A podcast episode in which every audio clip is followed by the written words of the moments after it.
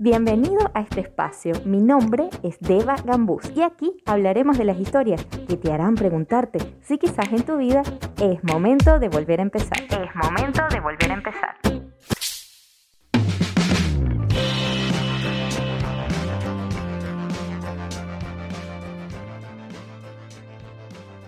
Hola de nuevo, feliz de estar de nuevo por aquí. Este es el episodio número 3 de este super podcast. Ya vamos por el 3, qué emoción. Y bueno, hoy vamos a hablar de cómo me afectó la pandemia y qué hice al respecto. Mi nombre es Deva Gambús y mm, te voy a contar mi historia. La pandemia, al inicio, como todos, Em, yo pensé que esto era algo de corto tiempo y mm, no me lo estaba tomando tan mal. Estaba haciendo cosas, estaba distraída, los días se me pasaban rápido, pero después, cuando nos dimos cuenta de que mm, la cosa como que iba para largo, ya el ambiente se empezó a sentir un poquito más incómodo. A mediados de eso, me di cuenta que ya no iba a volver al trabajo yo trabajo en un estudio, o trabajaba en un estudio de yoga, y era una de las cosas que obviamente estaba restringida para abrir durante esos tiempos. Imagínense un estudio de yoga que por lo general suele ser cerrado, que va bastante gente, que si es una clase de yoga fuerte pues sudan. Entonces pues no era el espacio adecuado para abrir durante esos tiempos. En fin, me di cuenta que lo del trabajo como que iba a tardarse mucho más de lo que pensé. Y mientras tanto pasaba eso del trabajo, empecé a tener roces y peleas con mi novio con el que vivía para ese momento.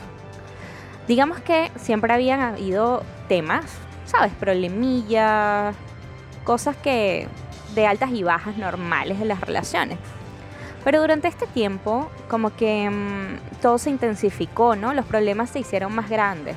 Este tema de estar encerrado hacía que se maximizaran todos los problemas y todo lo vieras como más grave, ¿no? Y ya todo lo, todo lo de las peleas se hizo más frecuente.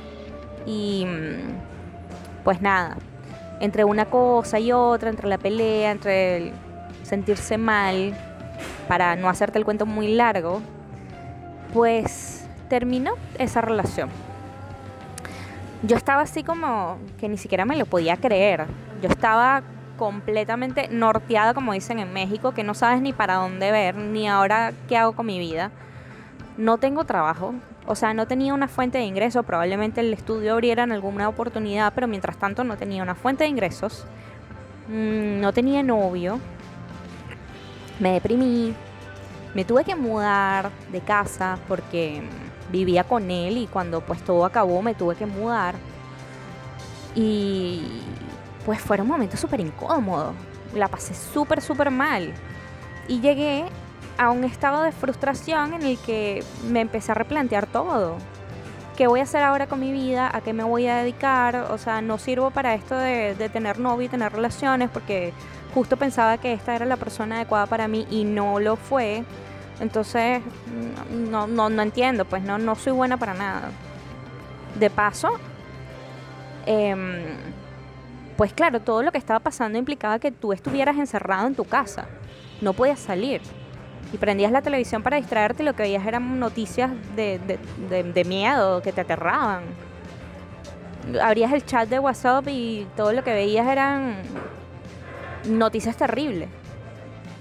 Entonces era el, la situación perfecta, el caldo de cultivo perfecto para caer en una depresión tremenda. Y sí, pues la pasé súper, súper mal. No llegué al, al, punto de depresión tremenda, creo que porque ya tengo algunas técnicas de yoga y respiraba y meditaba y pensaba, pero pero sí, pues, o sea, para mí los días pasaban y yo lo que quería era que pasaran rápido. Yo no, no, no, tenía nada que hacer en todo el día. Y, y, no tener nada que hacer te lleva a pensar y te lleva a crear los escenarios más horrorosos en tu cabeza. Entonces para mí era como que, ¿cuándo va a acabar esto? Y, y preguntarme, ok, ¿qué debo hacer? O sea, ¿debo esperar realmente que el estudio de yoga abra y entonces volver y ponerme a trabajar de nuevo y todo vuelve a la normalidad y ya me dejo de preocupar, to- toda mi vida vuelve o, o parte de mi vida vuelve.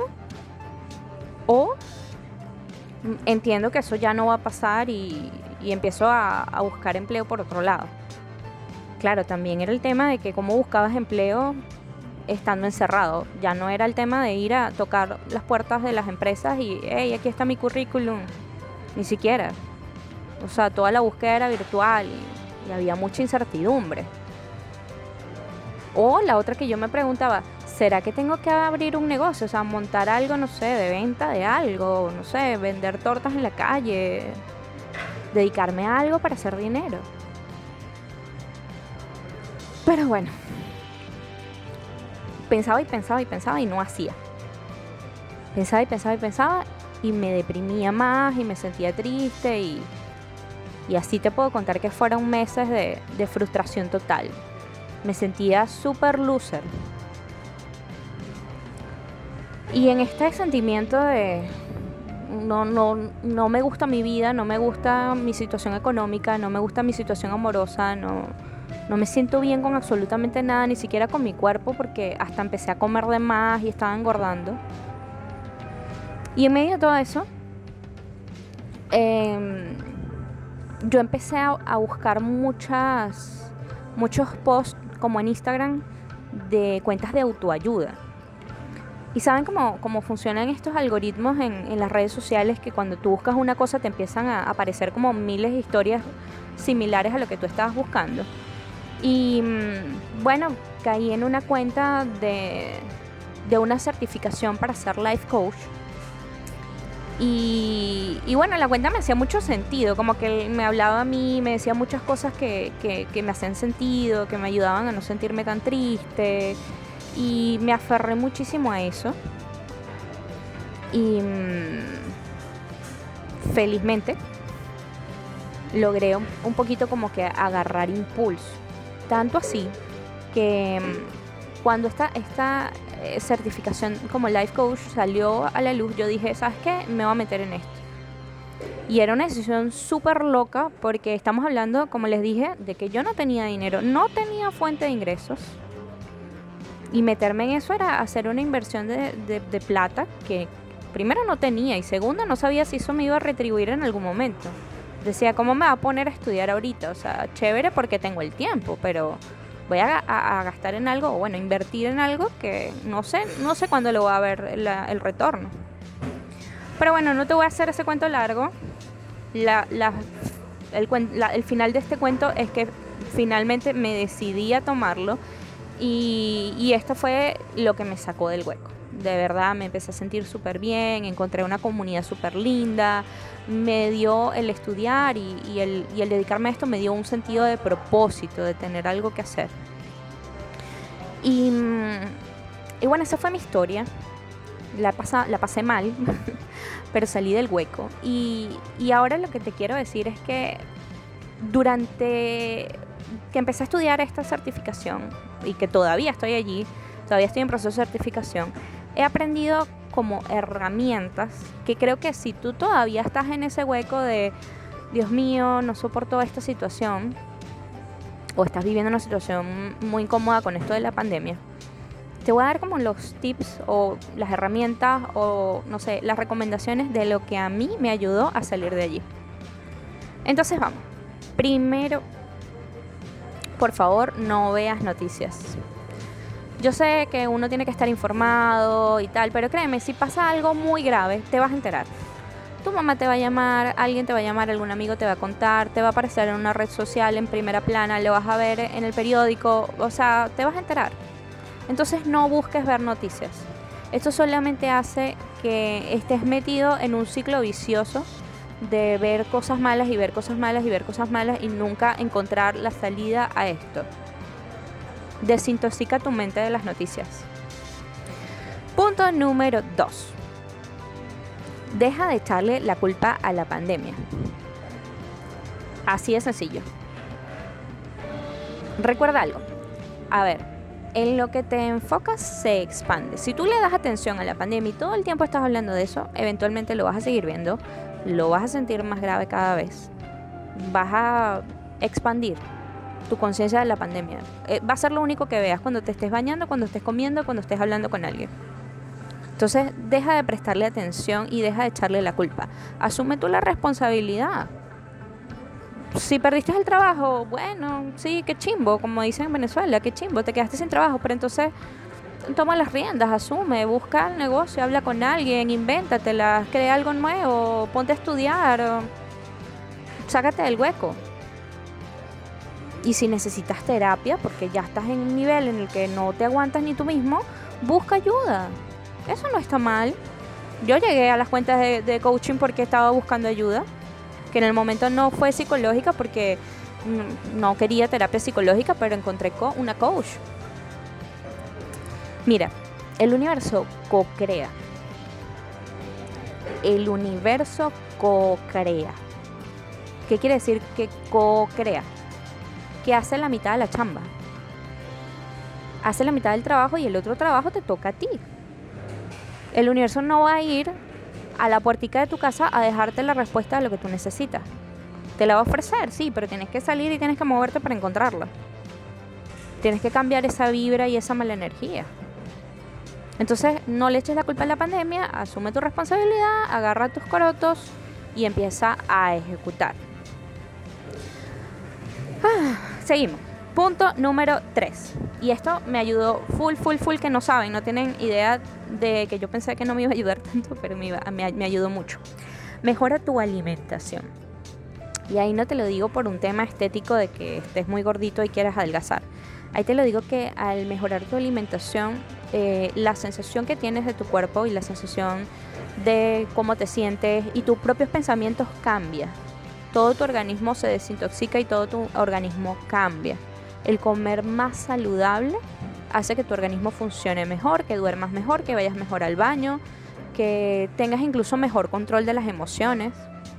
Entonces, para mí fue un super tips. Yo sé que no te estoy, no sé, no estoy descubriendo el agua tibia con esto, pero para mí fue un super descubrimiento darme cuenta que de verdad cuando comía más sano, me empezaba a sentir mejor y en esos días no estaba tan en trauma ni, ni tan en, depresión como estaba.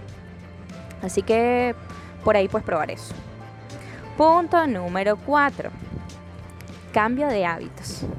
Aquí te quiero contar de un libro que leí y me cambió literal la vida. El libro se llama Los 6 hábitos que puedes hacer antes de las 8 de la mañana. El autor es Hal Elrod, por ahí te lo voy a colocar en las notas del episodio. Pero bueno, básicamente para resumirte, el libro te habla de seis hábitos que haces como en 10 minutos cada uno, te lleva una hora hacer y los haces a primera hora de la mañana. Él no dice necesariamente que te pares a las 5 de la mañana o a las 4 de la mañana o a las 6, simplemente que te pares una hora antes de lo que sueles hacerlo.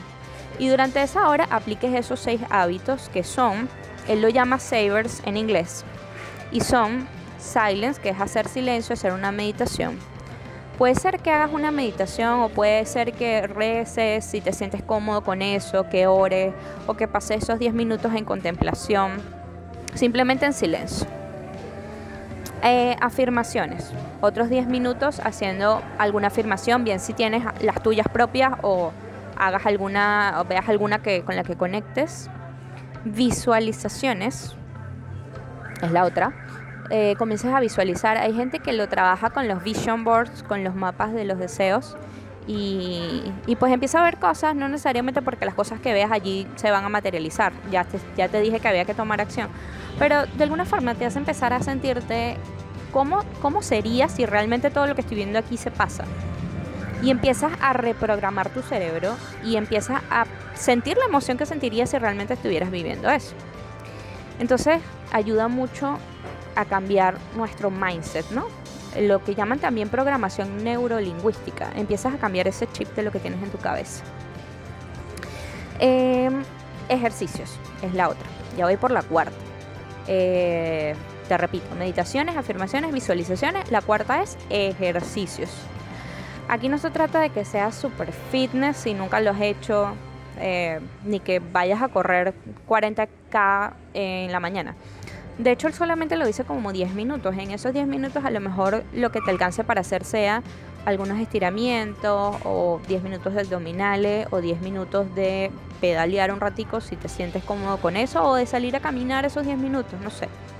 Pero que sean 10 minutos en los que tu cuerpo esté en actividad física, porque también la actividad física te cambia la creatividad, te cambia la manera de pensar. Eh, voy con el quinto, que es reading, que es leer, que puede ser que leas un pedacito de algún buen libro o leas un pedacito de algo que te quieras, no sé, estudiar por algo que estés haciendo en este momento. Toma 10 minutitos para leer sobre algo que te interese o para aprender algo. Y la última es la de escribir, la escritura.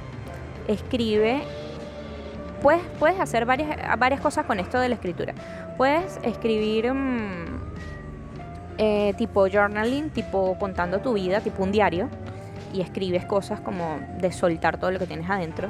Puedes eh, escribir agradecimientos, puedes escribir un pequeño plan de lista de agenda de lo que tienes que hacer. O sea, tómate 10 minutos para escribir lo que te fluya. Entonces voy a hacer un resumencito que es meditación, afirmación, visualización, ejercicio, escritura y lectura. ¿Bien? Puede que le cambies el orden, puede que incluso no lo hagas a primera hora de la mañana, puede que lo hagas al final de la noche, pero definitivamente te va a cambiar la forma de pensar que tú te tomes esa hora y ese tiempo para ti. Yo ya, después de que lo implementé, ya ni siquiera hago una hora, hago a veces hasta dos, porque me gusta y porque así lo sentí, pero pruébalo tú, a ver qué te resuena y qué te funciona. A ver, ya habíamos hablado de 1, 2, 3, 4 y voy con el quinto y última recomendación de em, qué hacer si estás en hueco con la pandemia y es respeta tus tiempos. Aquí te voy a hablar de la autocompasión. O sea, sí está bien que hagamos cosas, sí está bien que nos movamos, sí está bien que ejecutemos. Pero recuerda también entenderte que a veces hay momentos en los que no te vas a sentir bien. Van a haber momentos de bajón, así empiezas a hacerlo bien y de repente en el camino puede que te pase algo, pues. Entonces, date permiso para esos tiempos, date permiso para, eh, nada, sentirte bien contigo, para decir, ok, si hoy no me levanté temprano a hacer mis ejercicios, no pasa nada, mañana sí lo haré y ya. No seas tampoco tan duro contigo mismo, ¿bien? Recuerda que no siempre vas a estar, bien y recuerda que esto de la pandemia sigue. O sea, si no tomamos acción y si esperamos a que se acabe para hacer algo con nuestras vidas, pues puede que no llegue ese momento. O puede que estés en demasiada depresión y ansiedad para cuando todo eso pase. Entonces comienza a tomar acción desde ahorita, sin caer en la medicina, sin caer en el trauma. Y bueno, ahí te dejo mis tips y las herramientas que a mí me funcionaron. Me encantaría poder hablar de ellas contigo, me encantaría que nos extendiéramos si me quieres comentar eh, de alguna de ellas que ya estés haciendo o si tienes duda con alguna de ellas, coméntame, háblame, cuéntame o mándale alguna de estas herramientas a alguien que sientas que está pasando por algún momento duro ahorita y mm, dame feedback, dime qué tal, qué te ha parecido. Me encantó grabar este episodio para ti. Te pido disculpas, por cierto, por los audios de fondo. Siempre grabo esto en la calle y suele haber mucho ruido detrás. Así que bueno, eh, te pido disculpas por la calidad del audio, pero es que bueno, en la calle es que me surge mi creatividad. te mando un abrazo inmenso, gracias por escucharme. Te invito a que nos veamos en el próximo episodio. Mi nombre es Deva Gambus y esto es Es momento de volver a empezar.